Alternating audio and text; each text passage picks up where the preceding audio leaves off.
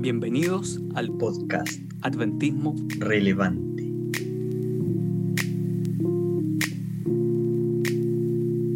Bienvenidos a este último episodio de esta serie titulada Hablemos sobre arte de nuestro podcast Adventismo Relevante. Hoy día es el episodio número 30.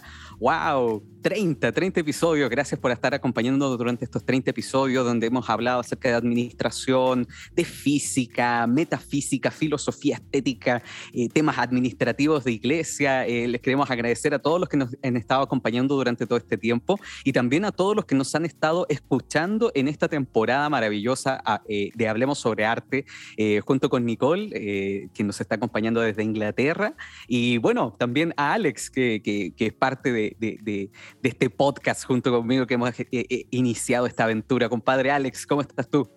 Muy bien, de hecho, aprovechando el vuelo de, eh, de agradecerle a la gente que nos, escucha, estaba mirando las estadísticas de nuevo, de vuelvo a mirar las estadísticas, viva los números otra vez.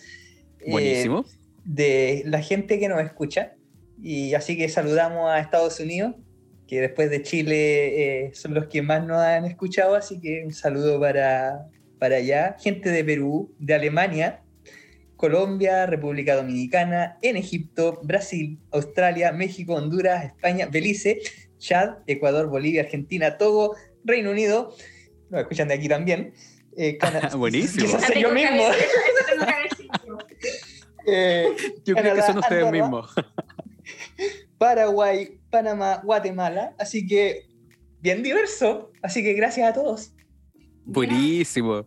Gracias a todos los que nos escuchan. Bueno, yo sé quiénes nos escuchan en Egipto todo esto. Yo sé quién, quiénes no nos escuchan por allá. Tenemos como tres o cuatro auditores a todo esto. Hay una comunidad chilena bien interesante eh, en el Cairo sobre todo, así que yo sé que ahí nos mandan, eh, siempre nos escriben acerca del podcast, los recomiendan con otras personas. Eh, también hay, hay algunos seguidores que tenemos en Concepción que siempre me mandan ahí sus comentarios. Así que bueno, bienvenidos a todos y gracias por acompañarnos durante estos 30 episodios. Y también vamos a agradecer a Felipe Hernández. Así que, eh, Alex, eh, yo creo que tenemos que hacer aplauso en este momento por, Felipe, porque sin él no hubiéramos podido llegar al episodio número 30. Buenísimo. Y bueno, estamos en, este, en, este, en esta temporada de Hablemos sobre arte, Hablemos sobre arte, Adventismo y arte. Y nos ha estado acompañando durante estos tres episodios y ahora con este cuarto episodio con Nicole. Nicole Almendrada, bienvenida también a nuestro podcast del día de hoy. ¿Cómo estás, Nicole? Gracias. Es un honor estar estos cuatro capítulos con ustedes. Eh, gracias por la invitación, gracias por el espacio para hablar de este tema. Eh, y bueno, eh, más que nada es poder darle un poquito aquí el espacio a que personas que tienen curiosidad artística también puedan resolver dudas, puedan eh, entretenerse también un rato con las conversaciones que se dieron, que varias fueron bien chistosas y también fueron, yo, yo encuentro que interesantes, o sea, creo que nos quedamos cortos de tiempo más que nada.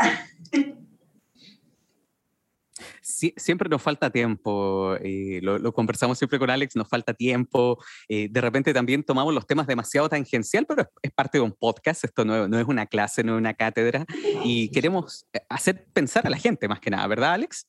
Sí, totalmente. De hecho, el día de hoy se viene interesante porque ya adelantemos todo, porque tenemos un invitado adicional, aparte de Nicole, y, esto es, importante porque te pregunto antes de introducirlo, imagínate, ¿qué tiene que ver el arte con la terapia ocupacional? Y aquí tenemos un invitado oh, justamente que está en el mundo de la terapia ocupacional. Así que... Excelente. Queremos presentar aquí a Franco, que es terapeuta ocupacional, está a cargo de la de la carrera de terapia ocupacional en UNACH, así que tenemos un, buen invitado, así que Franco, muchas gracias por acompañarnos. Hola chicos, ¿cómo están? Gracias a ustedes por la invitación. Siempre es bueno poder ampliar un poquito acerca de lo que puede implementar la terapia ocupacional y sobre todo en un tema que también en lo personal me gusta mucho, que es el arte. Así que vamos a hacer lo mejor, ¿cierto? Para que nuestros amigos ahí que nos puedan escuchar puedan también saber y echar una manito a lo que es la arte terapia. Uh, Excelente. Excelente, genial. Bienvenido, Franco, a nuestro podcast. Creo, Alex, que este es el primer episodio donde estamos cuatro personas conversando. Sí, es el, es el primero. Eh, innovamos cada vez. Así que eso es muy bueno, muy bueno que tengamos cuatro, cuatro personas aquí conversando y, y también algo súper interesante porque, bueno, los chiquillos, Nicole y Alex, están en Inglaterra, están en Newcastle. Franco, me imagino que estás en Las Mariposas, en Chillano, ¿no? Sí, estamos por acá en Chillano. Excelente. Yo estoy acá en Santiago grabando desde la iglesia en este momento, porque después tengo otra reunión, así que me vine a grabar desde la iglesia. Así que, wow, esto es lo maravilloso de, este podcast y lo maravilloso también de la tecnología, que podamos estar unidos, a pesar de la distancia, eh, podamos estar aquí haciendo iglesia, y eso es extraordinario. Así que, bueno, bienvenido Franco, bienvenido Nicole, y yo creo que hoy día se viene muy, muy bueno, don Alex. ¿Has escuchado acerca de arte terapia, Alex? De hecho, la primera vez fue cuando propusimos el tema la semana anterior. Eso fue como, y, yo no tenía ni idea. Así que fue interesante porque me siento ignorante al respecto del tema, pero hay varias cosas que he podido leer y creo que hoy día vamos a aprender harto, porque además me hizo reflexionar en varias cosas el concepto en sí, así que se viene interesante. ¿Y tú, Marco? Bueno, preguntémosle a los chiquillos. Yo no tengo idea, les voy a ser súper honesto. Estuve, estuve leyendo un poco, estuve investigando un poquitito acerca de arte terapia, pero acá los que la llevan realmente es Franco y Nicole. Así que, por favor, chicos, cuéntenos un poquito más qué es el arte terapia y cuáles son los desafíos que podemos tener con, con el arte terapia. cualquiera de los dos puede contestar. ya, Nicole. bueno, yo he tenido conocimiento con arte terapia no porque eh, yo haya, eh, haya practicado, digamos, la arte terapia, sino más bien por acercamiento a través de tesis, por ejemplo, o, propuestas de proyectos que durante la carrera de pedagogía en artes visuales tuvimos. Eh, pero aquí el que ya tiene la experiencia de haber desarrollado proyectos, talleres, etcétera, es Franco. Así que él quizás nos puede también definir en parte también de qué se trata la terapia, de qué, a qué se refiere esta palabra, porque nosotros ahora como que está de moda esa palabra terapia, ir, a terapia eh, desde el aspecto psicológico, pero eh, de qué se trata la terapia ocupacional y qué se trata la terapia, yo creo que eh, Franco nos puede definir mucho mejor. Sí, muchas gracias. La verdad las cosas que el arte terapia ya funciona como una profesión autónoma. Eh, la terapia ocupacional desde sus inicios siempre ha buscado la expresión del ser humano y estudiar qué es lo que el ser humano hace. Para nosotros la, la ocupación viene a ser toda actividad significativa que las personas toman en su vida para poder desarrollarse, disfrutar la vida, ¿cierto? Para poder crecer. Y con ello también, desde la historia misma, nosotros sabemos que, que el arte siempre ha sido inherente al ser humano. La verdad, las cosas que nosotros como terapeutas ocupacionales vemos al, ser humano como un ser ocupacional. Eso quiere decir que el ser humano busca ocuparse, busca hacer algo. Inherente a él está el poder, ojalá, eh, la sobrevivencia, ¿cierto? Poder controlar el, contexto, ¿cierto? Y marcar su, su territorio. Y, y, en definitiva, algo que también es muy inherente y que es el punto de encuentro con la arte terapia, es que nosotros sabemos que dentro de estas necesidades biológicas, ¿cierto? Inherentes, están dos cosas principalmente. Eh, el primero la capacidad de, creación. Yo creo que eh, todos nosotros nos podemos dar cuenta, por ejemplo, cuando quizá en algún momento, en alguna reunión, estamos aburridos. Y de pronto tenemos en la mano un lápiz, hay una hoja, una mesa, ¿cierto? E inmediatamente, aunque no sea algo propositivo, comenzamos a llenar ese espacio vacío haciendo algo. Y eso es esa capacidad de creación. Nosotros necesitamos buscar eh, crear.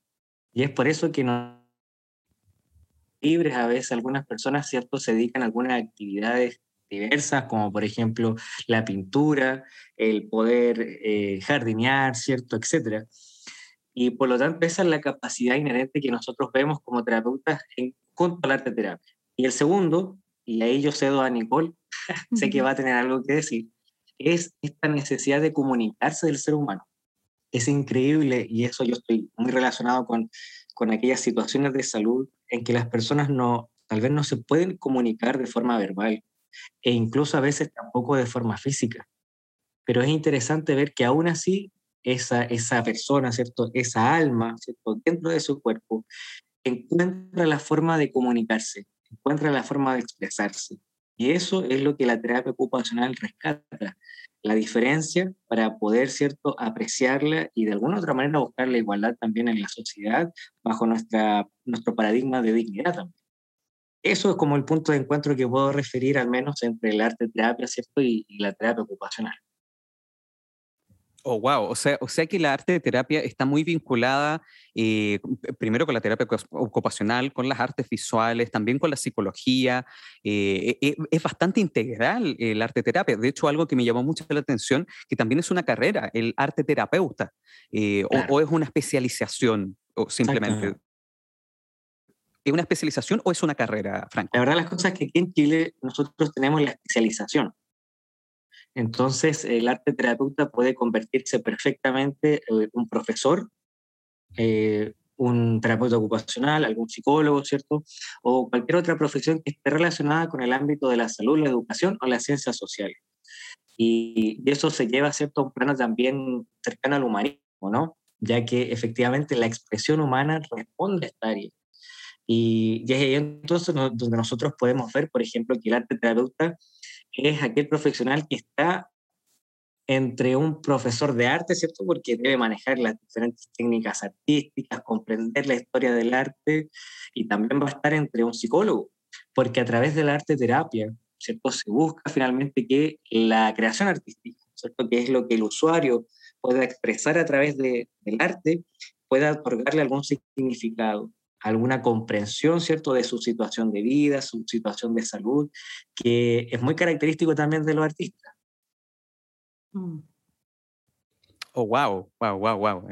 Realmente yo encuentro que es algo extremadamente integral eh, el arte terapia, lo que estuve leyendo, lo que estuve también investigando un poco, y ayuda muchísimo, sobre todo a la gente que pueda eh, superar algún tipo de trauma, algún tipo de trastorno inclusive, y yo encuentro que eso es lo, más valioso también del arte, eh, del arte terapia, porque eso efectivamente te puede ayudar primero a crecer como individuo, pero también puede ser una técnica de evangelización que podemos ocupar dentro de nuestra iglesia. Eh, eso es lo que a mí me llama muchísimo la atención. Eh, Nicole, ¿tú crees que también podemos meter el, arte terapia al evangelismo de iglesia?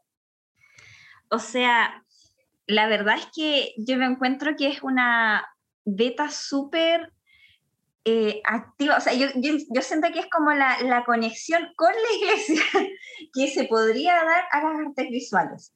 de alguna manera ofrecer un servicio o un espacio para que las personas tengan no solo el acercamiento al arte por solo acercarse al arte, sino también para tener un, una experiencia de, de, consuelo, de sanación, de crecimiento, y todo eso acompañado con la palabra de Dios. O sea, eh, encuentro que es una posibilidad súper buena para los centros de influencia y también para una iglesia local. Eh, si hay alguna persona que que tenga un conocimiento sobre las artes, poder implementar un proyecto así en una iglesia es súper bueno. Oh, genial, genial. Franco, ¿qué, opinas tú? ¿Cuáles son los desafíos que podemos tener eh, el arte terapia dentro del adventismo, dentro de la iglesia como mecanismo de evangelización? Bueno, yo creo que hoy, en pleno siglo XXI, mm, en las redes sociales nosotros podemos ver ya eh, lo compulsivo que es expresar algo, ¿no? Esta, este, esta sensación de lo tengo, ¿cierto? Y lo voy a mostrar. En el caso del adventismo, yo creo que la iglesia ha aprovechado bastante bien los recursos tecnológicos que, ha tenido. Y, y, a mí me gustaría hacer una, una, reflexión breve, porque hace unos poquitos años atrás, estoy hablando prácticamente dos décadas atrás, la psicología para nuestra iglesia era como una especie de bicho raro, lo, digo así de forma módica, ¿no? Y la verdad las cosas es que los psicólogos no eran tan bien apreciados, ¿no? Porque efectivamente la psicología es un campo eh, muy profundo, ¿cierto? Muy expansivo y que por lo tanto dentro de todas sus corrientes se va a alejar, ¿cierto? De los principios de, los principios de la Biblia, los principios de Dios. Por lo tanto, la arte terapia yo considero que viene a subsanar bastante bien y a dar comprensión a lo que necesitamos comprender como iglesia. Creo que mm, eso lo podemos evidenciar perfectamente que a través de la expresión artística nosotros podemos perfectamente comprender lo que vive una persona y a través de ello poder sensibilizar también a la iglesia. Porque mm, la verdad las cosas que yo, yo hago, bueno, como estoy ligado a, a las situaciones de discapacidad, nosotros podemos ver en nuestras iglesias, por ejemplo, el bajo índice de participación o membresía de personas con esquizofrenia, por ejemplo, de personas con trastornos bipolares y, otros trastornos psiquiátricos o también neuromotores. Y eso se debe a que de pronto nuestras iglesias, eh, en infraestructura, también en configuración social, están tan bien adosadas todavía, ¿cierto?, para permitir el ingreso y la participación de estas personas. Y eso es algo que es un desafío. Tú me preguntabas por un desafío, Marco, y yo creo que este es el desafío. Yo creo que estamos enfrentando el desafío de aceptar la diferencia de las personas en situación de discapacidad. Y yo creo que a través del arte terapia podemos empatizar. Creo que a través de, los talentos también que tienen estas personas, nosotros podemos empatizar y, dejarlo entrar finalmente en nuestra iglesia. Creo que ese sería un desafío. Yo creo que también, eh, complementando lo que tú estás diciendo, eh, efectivamente la psicología ha sido un tabú y yo creo que todavía un poco tabú dentro de nuestra iglesia. Quizás las nuevas generaciones están un poco más abiertas, los adolescentes, eh, los que ya son centennial, los millennials ya estamos pasando ya a ser old school, ahora los centennials la están llevando la gente que le gusta TikTok, todo ese tema, eh, nosotros ya somos más viejitos, somos más viejitos, eh, pero eh, nosotros estamos un poco más abiertos, pero los que son más baby boomers dentro de nuestra iglesia, la psicología todavía es un tema tabú, siendo súper honesto. Exactamente. Y, y, el arte todavía sigue siendo también un tema tabú dentro de la iglesia en algunos sentidos. No se entiende, eh, pero como lo ven solamente como entretención, no, no, lo ven más allá, no ven el potencial que puede haber detrás, el lenguaje que hay detrás. Eh, y, la necesidad también de poder tener arte. Yo creo que eso es súper súper interesante, pero nos hemos estado abriendo durante los últimos años y yo creo que uno de los motivos por los cuales se ha estado abriendo nuestra mente es también por la cantidad de influencers adventistas que se han atrevido a hablar sobre eh, temas psicológicos. Eh, por ejemplo, eh, la Vicky, la Vicky, Vicky Fleck ha, hablado de temas eh, que, que, usualmente no se hablan mucho, sobre sexualidad, sobre amor, sobre noviazgo, y eso ha ayudado también a nuestra hermandad a abrir un poco más la mente, pero generalmente solamente con usuarios de Instagram. Yo creo que con el arte también nos pasa lo mismo y hace un tiempo la iglesia se dio cuenta de que necesitábamos vincular tanto la psicología con el arte y también con otro tipo de, de campos de estudio y creó un ministerio que se llama el Ministerio de las Posibilidades. No sé si lo habían escuchado, chicos. El Ministerio de las posibilidades adventistas. Se creó hace súper poco, no más de dos años atrás, eh, un poco menos inclusive por, por, parte de la Asociación General y la División Sudamericana se está metiendo en ese tema del Ministerio de las Posibilidades, que es como, por ejemplo, llegar a gente que tiene, eh, por ejemplo, eh, lo que nos estaba comentando Franco, aquellos que tienen algún trastorno esquizofrénico, aquellos que a lo mejor tienen otro tipo de, de, habilidades, por ejemplo, algunos niños Down, por ejemplo, hermanos Down, y están tratando de de, trabajar en ese ámbito que no es tan fácil. Yo sé que la Asociación Metropolitana, por lo menos, eh, el año, este año, junio de este año, votó tener el Ministerio de las Posibilidades y tener un departamental del Ministerio de Posibilidades Adventistas, que es parte también de la mayordomía, se trabaja ahí tomado de la mano, porque la iglesia se dio cuenta de que podemos llegar a muchas más personas, como por ejemplo en un, centro de influencia, un centro de influencia dedicado, por ejemplo, a los niños que tienen capacidades distintas. Eh, y yo creo que, que, es un potencial, pero enorme que podemos tener con las personas. Eh, conozco muy pocos adventistas que tengan síndrome de Down, por ejemplo. No sé si ustedes conocen alguno, chicos, algún adventista eh, con, síndrome de Down. He visto solamente dos en algunas iglesias, pero tenemos un campo con el cual podemos llegar a más personas. Eh, también, por ejemplo, con la cantidad de terapeutas educacionales que tenemos con la, gente eh, saliendo ahora de la carrera de, la UNACH, que después le vamos a preguntar a Franco también un poquitito acerca de terapia ocupacional en la UNACH, también tenemos un, gran universo que creando algún centro de influencia para poder llegar a personas que tienen capacidades distintas. Y como les digo, hace un par de años la Asociación General se dio cuenta de eso y está involucrando eh, el tema de eh, las posibilidades que pueden tener las personas. Eso yo, yo lo encuentro fascinante, yo encuentro que es un mundo que se puede abrir y eso también muestra que se están rompiendo ciertas barreras en la iglesia. Y esas barreras son quizás de pensamiento en cuanto a estructura, eh, que solamente hay una forma de poder predicar, que es la más tradicional quizás, pero aquí también podemos ver un gran espectro con lo cual la gente puede llegar a la iglesia yo creo que eso es, eh, es extraordinario. Y ya hablé mucho, chicos, así que me callo. Ahora voy a hablar yo, la verdad, no había hablado nada, pero no, es importante rescatar varias cosas, porque efectivamente es parte del tabú que uno podría considerar, tanto de la psicología como del arte, que ya hemos visto durante los capítulos anteriores, eh, quizás a veces el desconocimiento se, se basa un poco también eh, en en que quizás hace años atrás no era eh, un tema hablado o un tema que, por lo menos dentro de la iglesia, dijéramos, es algo bíblico. Como iglesia siempre tenemos la postura de eh, basarnos fuertemente en lo que las escrituras dicen, lo cual es correcto, y muchas veces no, no hemos escarbado tanto para encontrar cosas que eh, suceden en el mundo actual y que incluso en ese mundo actual la Biblia aún así tiene respuestas porque la palabra de Dios tiene respuestas para las cosas que nosotros vivimos.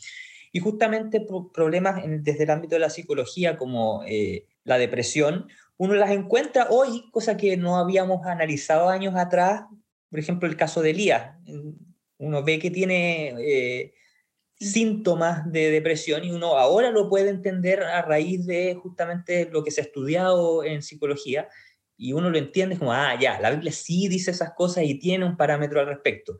Cuando uno piensa en la terapia, eh, uno puede pensar, no, esto ya no sale en la Biblia, pero sí podemos encontrar vislumbres, no directamente como concepto terapia, eh, como palabra tal, pero uno basta con recordar, por ejemplo, el ejemplo de David y Saúl, cuando David utiliza música, que es una expresión artística justamente también, para poder eh, calmar y tratar el problema que estaba teniendo Saúl, que en este caso era un espíritu maligno.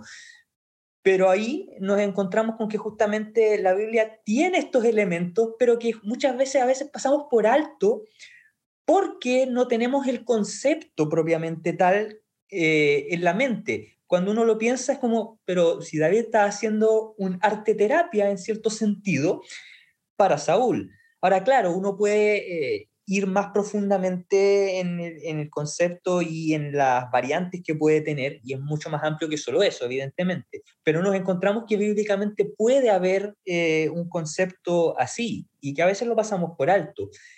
Y otra cosa que quería mencionar es el hecho de que justamente Marco al mencionar de que esto está relacionado con mayordomía, me hizo pensar que justamente estuve leyendo y resulta que el concepto terapia propiamente tal viene del griego, que eh, terapia básicamente, que tiene que ver con curar, que tiene que ver con sanar y que interesantemente cuando uno va a Lucas capítulo 12 y el versículo 42, eh, no lo traduce como terapia o como sanación. Y es interesante que, déjame leerlo, lo tengo acá.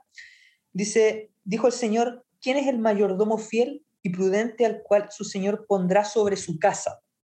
Y el término sobre su casa viene del griego terapia y no está haciendo referencia a un edificio, eh, el término casa, sino que está haciendo eh, referencia al cuidado de las personas que están ahí. Así que parte de la mayordomía tiene que ver justamente con el hecho de tener el cuidado con las personas que este mayordomo tiene a su cargo.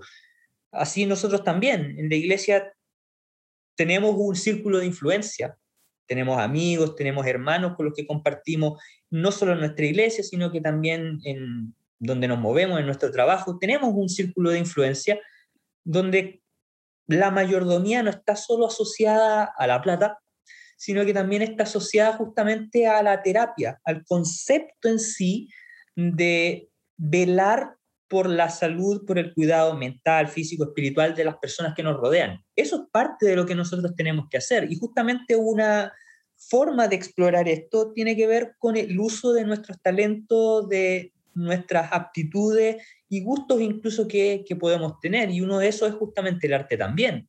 Podemos utilizar eh, el arte para poder alcanzar a otros y para mostrar y para hacer mayordomía, básicamente. Así que creo que es importante que tengamos presente de que la terapia no es solo para personas que están enfermas, sino que también tiene que ver con un concepto más amplio, que tiene que ver con un cuidado y una preocupación por quienes nos rodean. Y eso también incluye justamente a personas que puedan tener alguna dificultad, eh, que puedan tener algún problema o alguna persona que simplemente tenga alguna necesidad puntual. Entonces, es importante.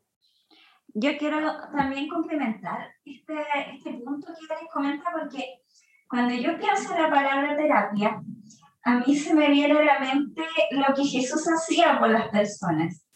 Jesús, conoce, o sea, él, él las conocía, las conocía. Nosotros como humanos tenemos que que hacer un esfuerzo un poquito más largo, ¿cierto? Para conocer realmente una persona, para encontrar cuáles son sus necesidades, para saber cuáles son sus intereses, para saber sus dificultades, sus alegrías, sus tristezas. Nuestro, nuestro camino es largo. Pero cuando Jesús se encontraba con alguien, él, desde, desde ese conocimiento del corazón, él lograba ayudarlos. Él lograba eh, darles eh, ese, esa, esa mano que ellos necesitaban y que tocaba su corazón. O sea, finalmente ese, ese simple acto de, de acercarse a ellos hacía que su corazón se viera conmovido y ellos quisieran aceptar lo que Cristo venía a, a mostrarles. Entonces, al final esa es nuestra labor, sea cual sea el talento que uno tenga, sea cual sea la habilidad o, o las cosas que Dios nos otorgó para poder llegar a otros. Eh, voy a traer a colación un, uno de los proyectos que hizo un compañero mientras estábamos estudiando. Él trabajaba como contador, eh, era un contador estudiando pedagogía en artes eh, en una de estas residenciales de adultos mayores eh, que, que, bueno, que, que, son bastante acomodadas, ¿cierto? Donde, eh, digamos, lo, los abuelitos tienen unas grandes comodidades, pero ahí llega de todo tipo de abuelitos en el fondo, con diferentes carencias y necesidades, por lo tanto habían profesionales de diferentes áreas, y él aprovechó esta, sé que trabajaba como contador para ellos, para ofrecer eh, en una de las prácticas que teníamos que realizar, un proyecto con estos abuelitos que iban relacionados a talleres de arte, pintura, también un poquito de manualidad por ahí, eh, para que los abuelitos por varias semanas pudieran realizar estas actividades. Y yo recuerdo que las fotos eran maravillosas, ver cómo los abuelitos se entusiasmaban eh, semana a semana por hacer algo, cómo él tenía que también hacer un esfuerzo eh, que iba más allá eh, para que, por ejemplo, si alguno se frustraba o facilitarle algunas tareas que le fueran más difíciles. Era, era muy bonito ver la experiencia que él desarrolló y, y, en realidad nosotros como iglesia, yo inmediatamente pienso en mi iglesia allá en Santiago, que el gran número de, de hermanos que nosotros teníamos eran abuelitos. Entonces, de repente pensar eh, o darle una vuelta a hacer estas cosas sería bueno. A veces no se nos ocurre cuando estamos ahí, se nos ocurre después, pero si usted tiene la posibilidad y está escuchando esto, atrévase. Y completamente, y de hecho, sabes que conectando todo lo que estábamos conversando en este momento, eh, eh, por ejemplo, Alex estaba diciendo que está relacionado, justamente podríamos decir la terapia está relacionada con la mayordomía y a la vez con el tema del cuidado, y yo creo que también el rol de la mayordomía es, es la adoración, la adoración integral de las personas. Eh, por lo tanto, esto, esto, esto me llamó mucho la atención, es un pensamiento que estoy teniendo, quizás lo tengo que cantar un poco más, pero la adoración es también parte de o una terapia que yo tengo en mi interior. Eh, por ejemplo, cuando yo estoy cantando, cuando estoy adorando en mi iglesia, cuando estoy tocando algún tipo de instrumento, cuando participo de algún coro, de algún conjunto y entrego ese arte a Dios, aparte de, poder yo sentirme bien, estoy rindiendo adoración y esa adoración no solamente me va a curar físicamente, sino que también me va a curar espiritualmente. Eh, quizás me estoy yendo muy en la ola, chicos, pero, pero viernes y, y, estaba un poco cansado en este momento, eh, pero yo creo que sí, o sea, si tú lo entregas con corazón y sobre todo si es para Dios, tú estás generando también adoración eh, a través de ese arte y no solamente te estás curando eh, psicológicamente, te estás eh, tratando de, superar algún tipo de trastorno a lo mejor que tú estás teniendo familiar, de algo, cualquier tipo, sino que simplemente también estás entregando adoración y esa adoración es la que te está curando incluso espiritualmente. Por lo tanto, yo creo que el, potencial del arte es enorme. siguiendo también la línea de Nicole, gran parte del adventismo, por lo menos acá en Chile, hoy día está siendo adultos mayores, adultos y adultos mayores.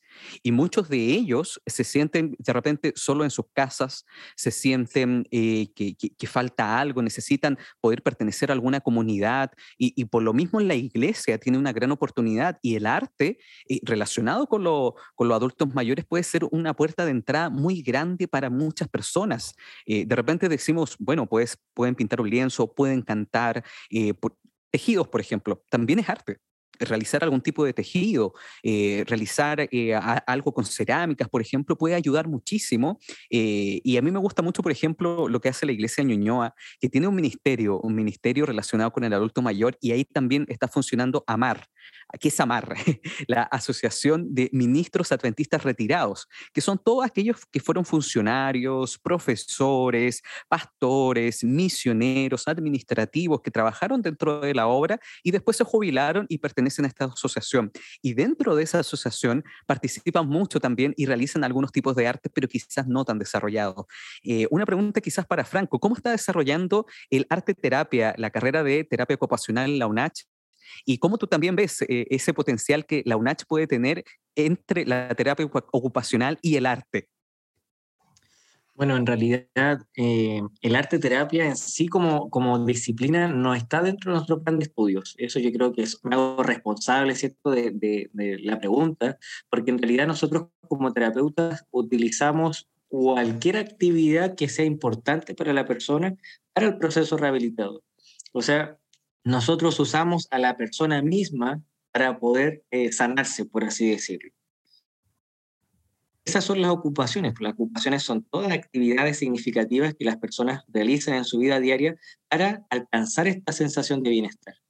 Y, la, verdad es que la misión del terapeuta, y es lo que yo le explico mucho a los alumnos, es que siempre tenemos que fijarnos en el detalle en el cual las personas sitúan sus actividades cotidianas. Porque la mayoría de los usuarios siempre, la mayoría de nosotros va a tener su lado artístico. Nosotros generalmente asociamos ¿cierto? el arte a la pintura, pero el arte involucra una gama eh, increíble y muy abierta de expresión. Aquí nosotros encontramos la danza, la carpintería, por ejemplo, eh, la actuación, ¿cierto? El canto, el tocar algún instrumento, son expresiones artísticas. Y ahí en, en, en terapia ocupacional nosotros rescatamos esas actividades que tienen un profundo significado para las personas y la volvemos como una actividad terapéutica. Por eso yo creo que nosotros como terapeutas eh, ocupacionales se nos confunde a veces con el arte terapeuta, porque el arte terapeuta, ¿cierto?, se, es el profesional que se encarga de apoyar y acompañar, ¿cierto?, al usuario, ¿cierto? Este, a esta persona que está enferma y ayudarlo a expresar sus emociones, sus ideas a través de una expresión artística, valga la redundancia. Y claro, nosotros tenemos bajo el mismo paradigma, es una línea delgada, ¿cierto? Pero que se diferencia. Y bueno, la verdad las cosas que acá en la Universidad Adventista de Chile, mm, como director yo tengo varias ideas. que el año 2022 con la presencialidad, ¿cierto?, de mis estudiantes, me va a permitir desarrollar bastantes actividades y proyectos.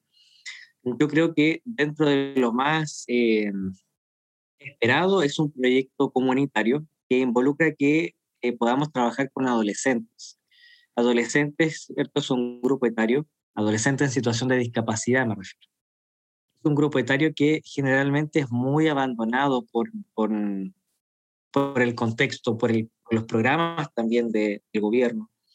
Y a nosotros nos encantaría tener eh, murales, murales de, de, adolescentes, ¿cierto?, en situación de discapacidad en sus propias comunidades.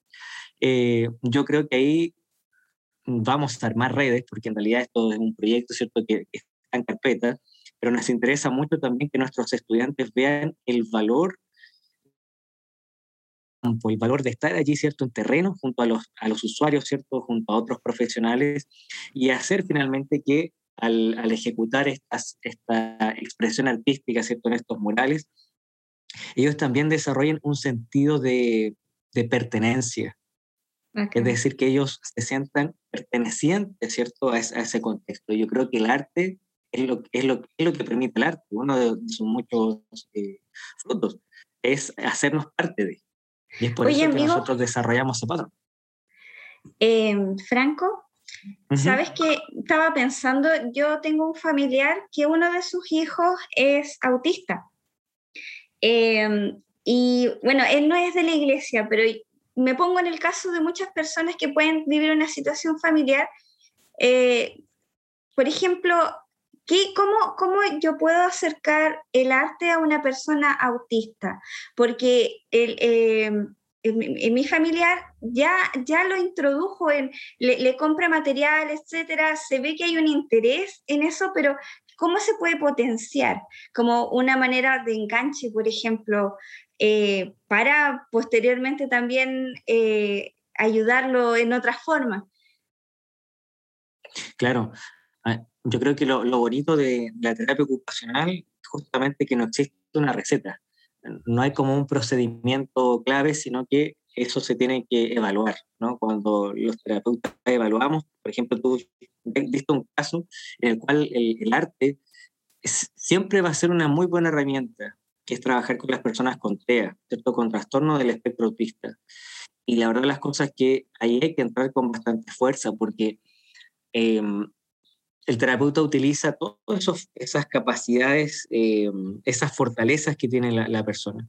Y algo que generalmente está presente en, una persona TEA es justamente que son personas muy minuciosas, son personas muy detallistas, son personas muy estructuradas y por lo tanto pueden componer hermosas creaciones artísticas. Eh, nosotros acá estamos, eh, ahora mis chicos están en práctica, en una práctica inicial. Y dentro de las evaluaciones también contemplaban acercar a los niños, ¿cierto?, con, con la grafomotricidad, ¿no?, que, es la capacidad motora manual, ¿cierto?, de tomar el lápiz, ¿cierto?, algún pincel, recortar, ¿cierto?, todo lo que nosotros hacemos con nuestras manos en relación a, a, tijera, papel y pegamento se conoce como grafomotricidad.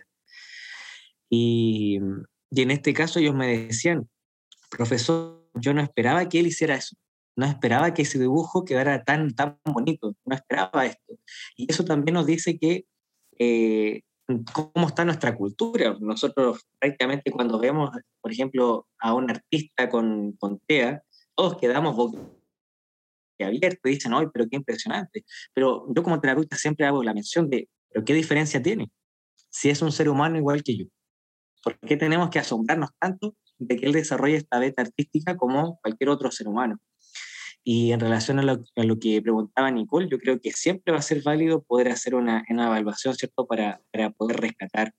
Porque, claro, efectivamente las personas con TEA no van a utilizar generalmente el lenguaje verbal, ¿cierto?, el lenguaje oral, pero sí van a poder utilizar quizás alguna otra composición que les permita expresarse. Mm, perfecto.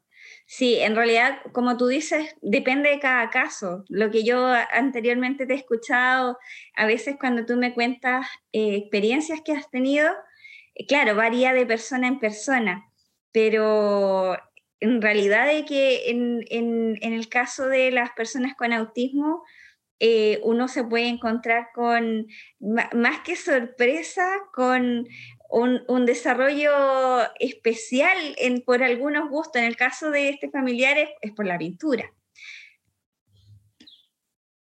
Bueno, y eso nos lleva también a preguntarte también, Franco, si alguna experiencia con arte terapia que quizás les pueda servir a alguno de los que nos está escuchando porque puede ser útil y puede ser algo que podemos replicar en, eh, con nuestras iglesias y que podamos quizás con eso alcanzar a personas que justamente puedan necesitarlo.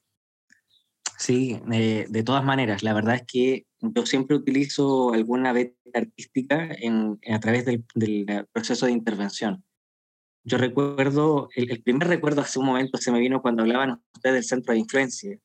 Eh, yo trabajé como voluntario y, coordinador en un centro de influencia desde el año 2016 hasta el 2018. Bueno, en 2018 estaba sirviendo como misionero en, Bolivia, pero también era un trabajo del centro de influencia. Y, y, durante estos años yo siempre, por ejemplo, lideraba un taller de estimulación cognitiva para personas mayores. Y siempre en, en los desafíos, ¿cierto? En las guías que yo planteaba, siempre había que dibujar porque era un elemento basal para mí, ¿cierto? Para que yo evaluaba varias cosas. Yo lo miraba desde el punto de vista eh, neurológico, ¿cierto? Los, dibujos, la capacidad motora, ¿cierto? La integración de esquemas y los componentes cognitivos que eh, circundan alrededor de la creación artística. Eso en la terapia ocupacional es una, una rama científica, ¿cierto? Es una disciplina porque integra este componente motor y este componente eh, mental, ¿cierto? Psicológico, cognitivo la verdad las cosas que yo tuve la experiencia y recuerdo inmediatamente a, don Luis, ¿cierto? Él era un hombre retirado, perfecto de la PDI, y a él no le gustaba dibujar. Cada vez que tocaba ya llegaba el momento de poder realizar el dibujo, un representativo, ¿cierto? Un dibujo libre, etcétera, él ya se ponía, ¿cierto? Y trazaba así al, al ojo nomás, ¿cierto? Los primeros trazos. Pero la verdad las cosas que es increíble que en el semana a semana, ¿cierto? Ya estos eran cursos anuales, por lo tanto ya en diciembre, Yo recuerdo perfectamente una, una vez, ya, y él me decía que me presentaba el dibujo, ¿cierto? Y ellos tenían que dibujarse eh, tocando guitarra. Ese era el, el, desafío. A ellos mismos tocando guitarra. Y la verdad las cosas que era interesante porque de, estas primeras sesiones en las que él, por él tiraba lejos el lápiz, ¿cierto? arrugaba la hoja y se iba para la casa, ya llegó esta última sesión y él ya al final me dice, oye, le digo, ya, ¿qué, qué pasa? Me dice, siento que estoy dibujando mejor. La verdad es que efectivamente él ya dibujaba increíblemente mejor y ya sus figuras, por ejemplo, eran con una mejor forma, ya no cargaba tanto el lápiz, ¿cierto? Hasta incluso combinaba colores. ¿Cómo tú te sientes? Yo le dije al, a don Luis, ¿cierto? ¿Cómo tú te sientes con lo que acabas de hacer? No, pues excepcional, si yo nunca dibujé. De hecho, yo, acá, yo en el colegio tenía que pagarle a alguien para que me hiciera los trabajos de arte. Que es un caso repetitivo, ¿eh? Yo lo he escuchado más de una vez. Sí. eh, y efectivamente. Porque a mí nunca me pagaron. Pero bueno, eres muy buena. Entonces, eso es increíble, las cosas que yo lo que he tenido experiencia, trabajar con niños, trabajar con, con jóvenes, ¿cierto? Y adultos mayores, es que el arte permite el desarrollo. Y bueno, yo creo que la Nicole tiene varias también ahí como opiniones en relación a los artistas, porque una gran cantidad de artistas reconocidos eh, tenían una psicopatología adherida, o sea, tenían también un trastorno psiquiátrico.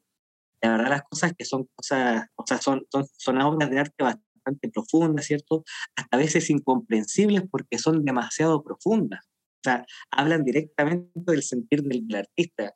Por ejemplo, Van Gogh, que es mi artista favorito, es un lío poder entenderlo, ¿cierto?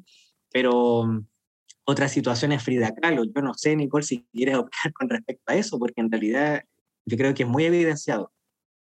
Sí, en realidad esos son buenos ejemplos porque por una parte a Frida el arte le ayudó a superar una, una enfermedad, bueno, una convalecencia en realidad una convalecencia tremenda, tuvo un accidente ella, por lo tanto tenía que estar postrada y ella, a pesar de todo, se, eh, se sobrepuso.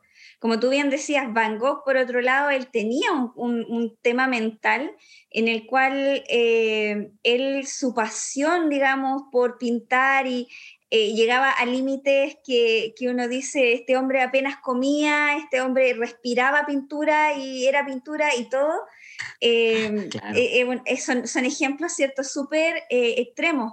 Hay un caso de un artista que él era un artista más o menos reciente, estamos hablando de, de, ahí, creo, si no me equivoco, 1960 será más o menos cuando él comenzó a ser famoso por ser un, dibujante eh, hiperrealista.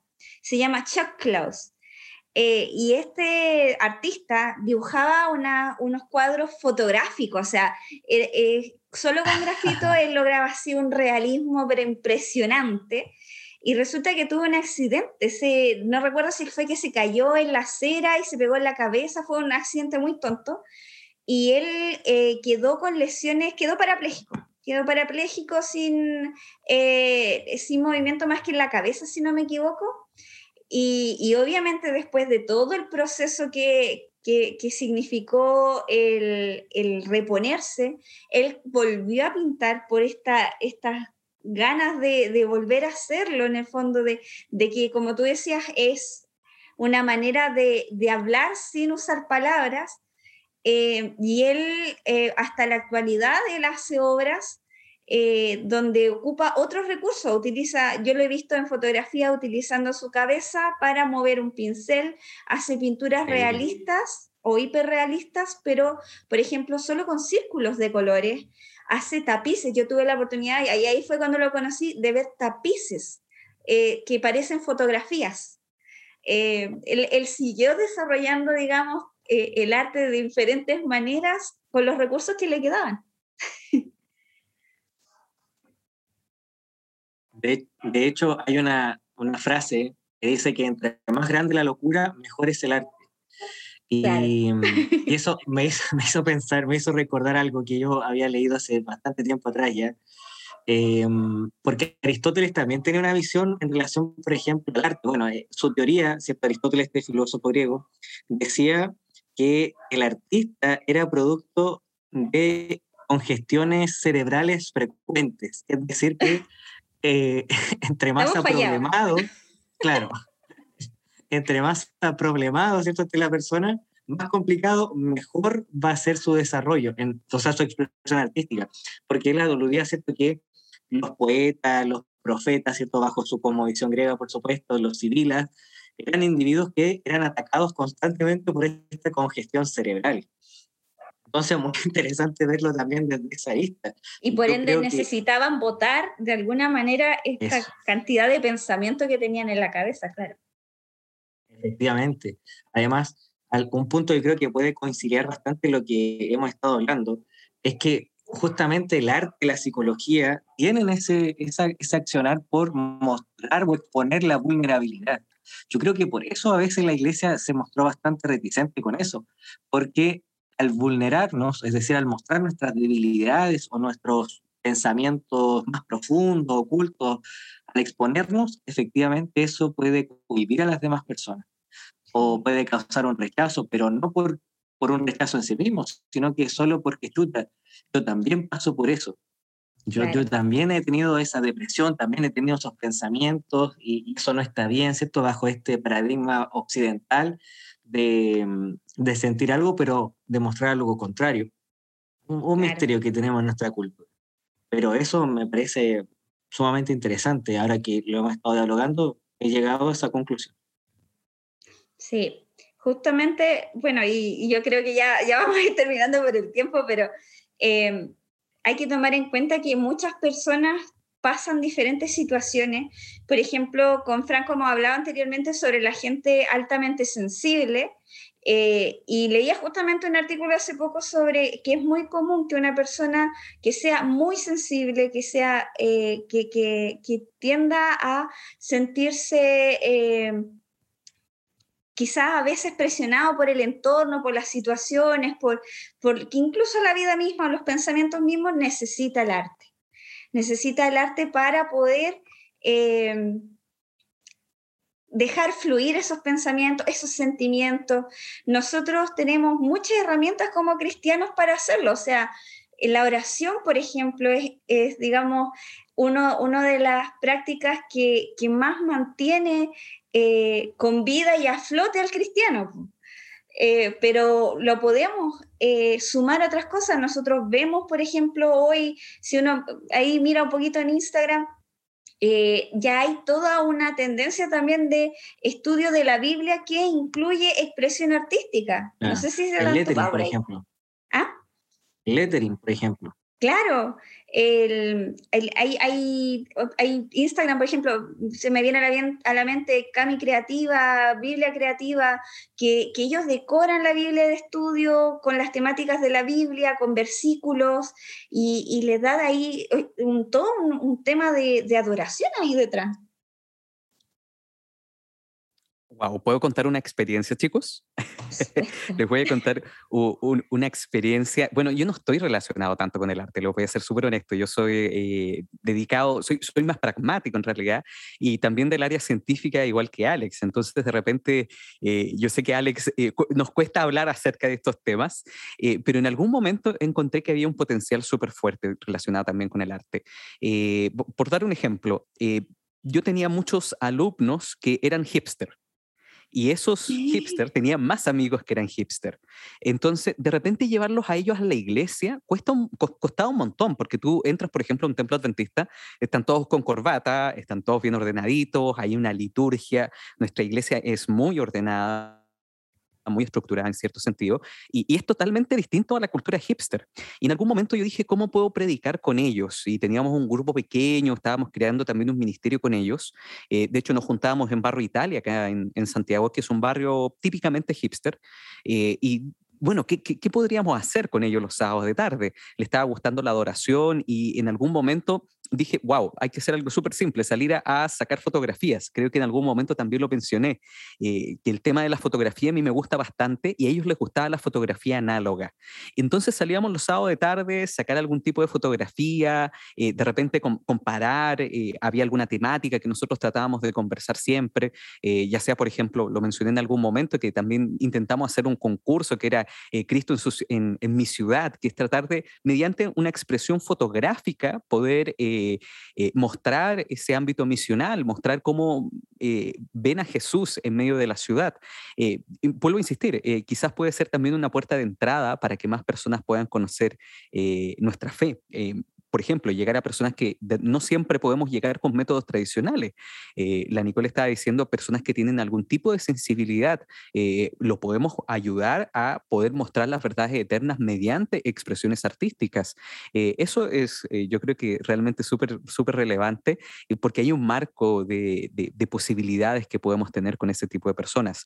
gracias a eso es que pudo llegar más, pudieron llegar un par de chicos y fueron bautizados, porque el, el ámbito hipster cuesta cuesta, muchísimo, que es de, de, mucha marca, de fotografía, de, de mucha moda, de, por sí, y, y también eh, romper ciertos cánones que son los más tradicionales.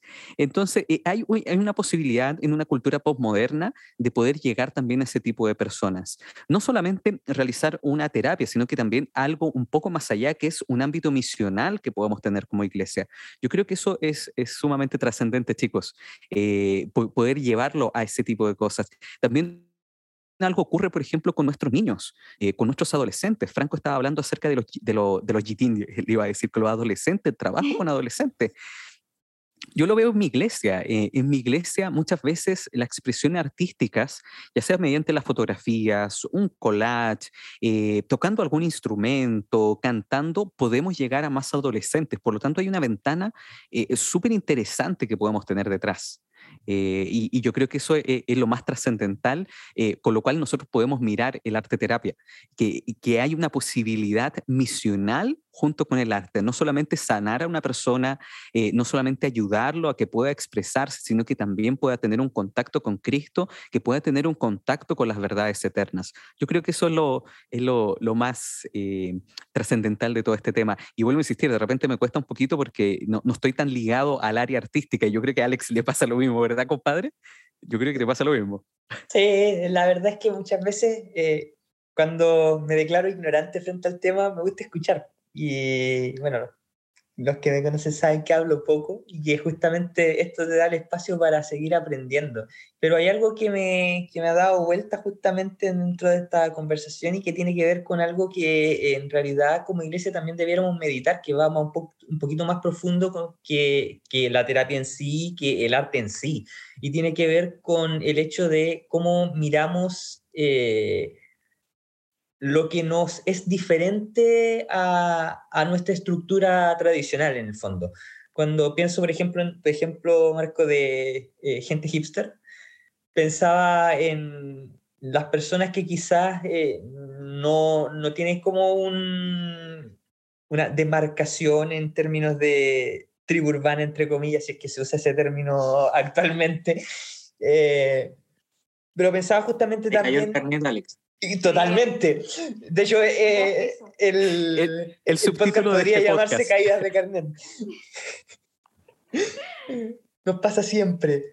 Pero sí, eh, pensaba justamente en, en, lo que ya habíamos visto un poco antes, que Franco había mencionado en, en un principio, que eh, no sé cuántas veces hemos interactuado con personas que tienen alguna clase de, eh, de algún, por ejemplo, alguna clase de trastorno, algún síndrome. Por ejemplo, yo recuerdo en la iglesia hace muchos años atrás, muchos años atrás, que en nuestra iglesia, cuando yo vivía en Santiago Sur, eh, bueno, no era de Santiago Sur, era de una de las iglesias del distrito, pero participó junto a nosotros, tenía esquizofrenia.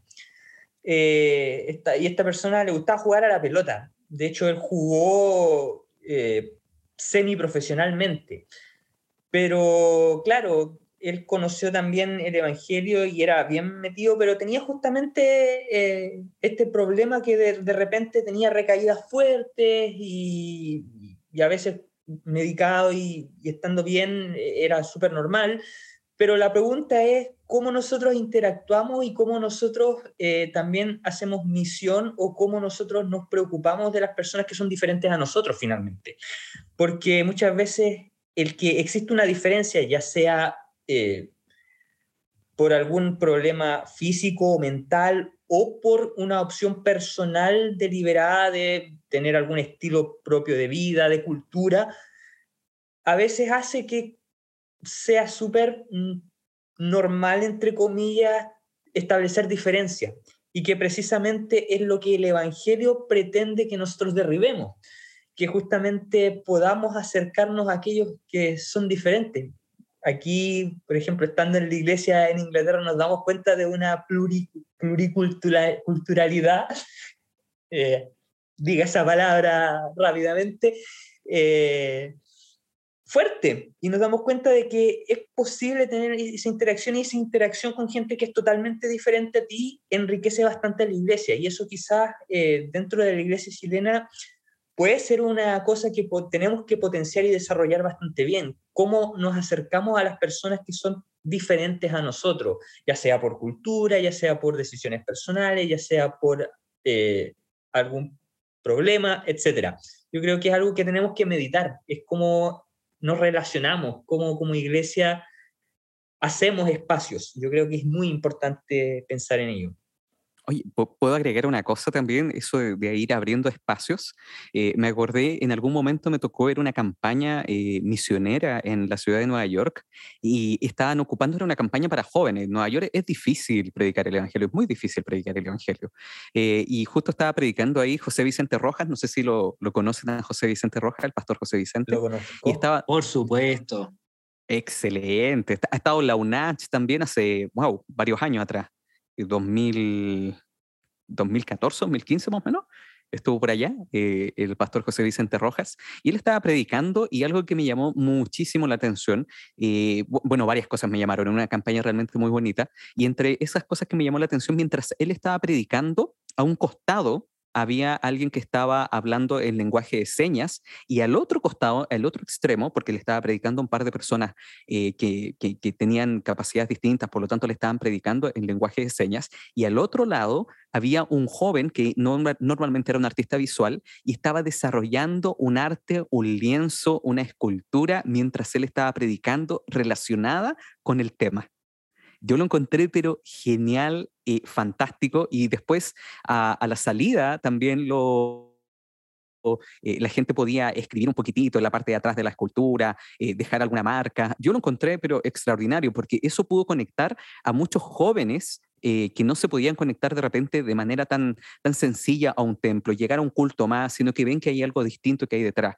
Eh, eso es realmente eh, genial. También lo pude ver en otro momento, pero en una iglesia no adventista, que fui de, de, invitado porque quería conocer el predicador que era Max Lucado. Eso fue en San Antonio, Texas. sí, fui a un templo no adventista alguna vez, un día domingo, debo admitirlo. Así que, pero que no salga acá del podcast, queridos jóvenes, queridos amigos. Chan Chan, pero quería conocer a Max Lucado. Y Max Lucado, eh, mientras él estaba predicando, también a un costado de, la plataforma también había una persona que estaba realizando una pintura que estaba relacionada con el tema. Y mientras él estaba hablando, eh, eh, él pintaba con, eh, con la creación que iba saliendo de la misma predicación. Yo lo encontré, pero extraordinario y realmente algo muy hermoso. bien, chicos, ya llevamos casi, casi una hora, un poquito más de una hora, y no podemos irnos antes sin que Franco nos diga por qué un joven tiene que estudiar terapia ocupacional y por qué tiene que estudiar en la Universidad Adventista de Chile. Por favor, Franco, cuéntanos. Oh, qué, excelente cierre. Eh, ¿Por qué? Bueno, la terapia ocupacional es una profesión que sin duda fue creada por eh, el mismo Jesús. Nosotros vemos que Jesús se interesaba por las personas, Nicole lo, lo decía hace muy poco, y a través de la terapia ocupacional, si tú quieres realmente practicar el método de Cristo, una profesión te lo va a garantizar. Y eso es la terapia ocupacional. La verdad, las cosas que el profesional de terapia ocupacional busca poder calibrar ¿cierto? las necesidades de la persona junto a este sentido de dignidad, así como Cristo lo hacía. O sea, Jesús veía las necesidades, estudiaba la condición de la persona, de vida general, ¿cierto? Salud, su componente social, y desde ahí entonces lo comenzaba a trabajar, ¿cierto? Generaba esa confianza, atendía sus necesidades, le mostraba simpatía hasta que finalmente ya llegó ese momento en el cual ya le ofrecemos la esperanza. La verdad, las cosas que la terapia ocupacional hoy es una disciplina que está muy en boga. Nosotros tenemos mucho campo aquí en Chile porque eh, el gobierno ¿cierto? y la sociedad está recibiendo al terapeuta ocupacional. Eh, te invitamos a la Universidad Adventista de Chile. Sin duda es un lugar en medio de la naturaleza, ¿cierto? Que te va a inspirar más todavía y más con este eje eh, cristiano que nosotros le damos a la carrera. Que te estamos esperando, estimado, estimada. Excelente, así que vive la experiencia UNACH, así que todos nuestros eh, auditores que a lo mejor están pensando que estudiar terapia ocupacional puede ser también una excelente opción y la Universidad Adventista de Chile, wow, es extraordinario. hoy día estaba conversando con un, eh, alguien que me estaba sacando fotocopias y era bautista y él me dijo, a mí me hubiera encantado estudiar la Universidad Adventista de Chile, tuve que estudiar en una universidad secular, pero él era es bautista y bien, bien activo y dijo, me hubiera gustado más estudiar en la Universidad Adventista, así que eso es extraordinario. Eh, también, Nicole, muchísimas gracias eh, por habernos acompañado durante estos cuatro episodios. Nicole, algunas últimas palabras de, pero no va a ser la última vez que vas a estar en nuestro podcast, así que, pero últimas palabras de esta temporada. Bueno, es realmente un honor haber estado, poder acompañarnos, ser parte de esto, porque ya llevan como tú decías al comienzo, muchos capítulos, muchos temas y bueno, yo creo que quedan muchos más, pero es tan lindo lo que ustedes están haciendo, dando esta, este espacio a, tantas áreas que se pueden reunir dentro de la iglesia adventista, es muy lindo. Eh, yo soy una de las personas que me hubiera gustado estudiar en la Universidad Adventista, pero claro, no estaba mi área hasta entonces. Eh, pero he, escuchado por ahí de personas que han salido de otras carreras que da, tiene, tiene mucho espacio, por ejemplo, para talleres de diferentes áreas, hay muchas áreas extracurriculares y eso también eh, a mí me dan ganas de estudiar de nuevo cuando, escucho, escucho todo lo que se puede hacer allá, eh, es, muy lindo. así que le doy la gracias a ustedes dos chiquillos, a Franco también por estar. Eh, porque esto que estamos haciendo nosotros no sabemos eh, qué trascendencia va a tener para otros, ¿cierto? quizá alguien necesita saber eh, o, inspirarse para poder participar de la obra de Dios de alguna forma y quizás este podcast, justo este capítulo le vaya a ayudar. Así que eso, chiquillos. Muchísimas gracias, Nicole. Franco, también gracias por habernos acompañado el día de hoy en este episodio. y realmente muchas gracias, Franco. Muchas gracias a ustedes por la invitación. Realmente fue algo muy novedoso participar de un podcast. Excelente, Franco. Eh, compadre Alex, próxima semana nos vemos. Si Dios quiere, ahí estaremos con un tema que se viene interesante. Muy ¿Lo podría adelantar, compadre? Uh, eh, vamos a hablar acerca de lo que se dijo en la reunión de la conferencia general. Así que ahí hay algo interesante de qué hablar. Y voy, voy, a acotar un poquitito, es sobre 18 puntos que son conflictivos, por así decirlo, dentro del adventismo y que fueron expuestos en la Asociación General. Así que, por ejemplo, llevamos cuánto, casi 150 años y hay una fatiga adventista y hay algunos que dicen, ¿vendrá realmente Jesús? ¿No vendrá Jesús? Y eso fueron expuestos eh, hace un par de semanas atrás. Eh, lo expuso el pastor Mark Finlay frente a la Asociación General, fueron debatidos. De eso vamos a estar comentando la próxima semana. Así que nos vemos la próxima semana, don Alex. si Dios quiere, ahí estaremos en un episodio más de Adventismo Relevante.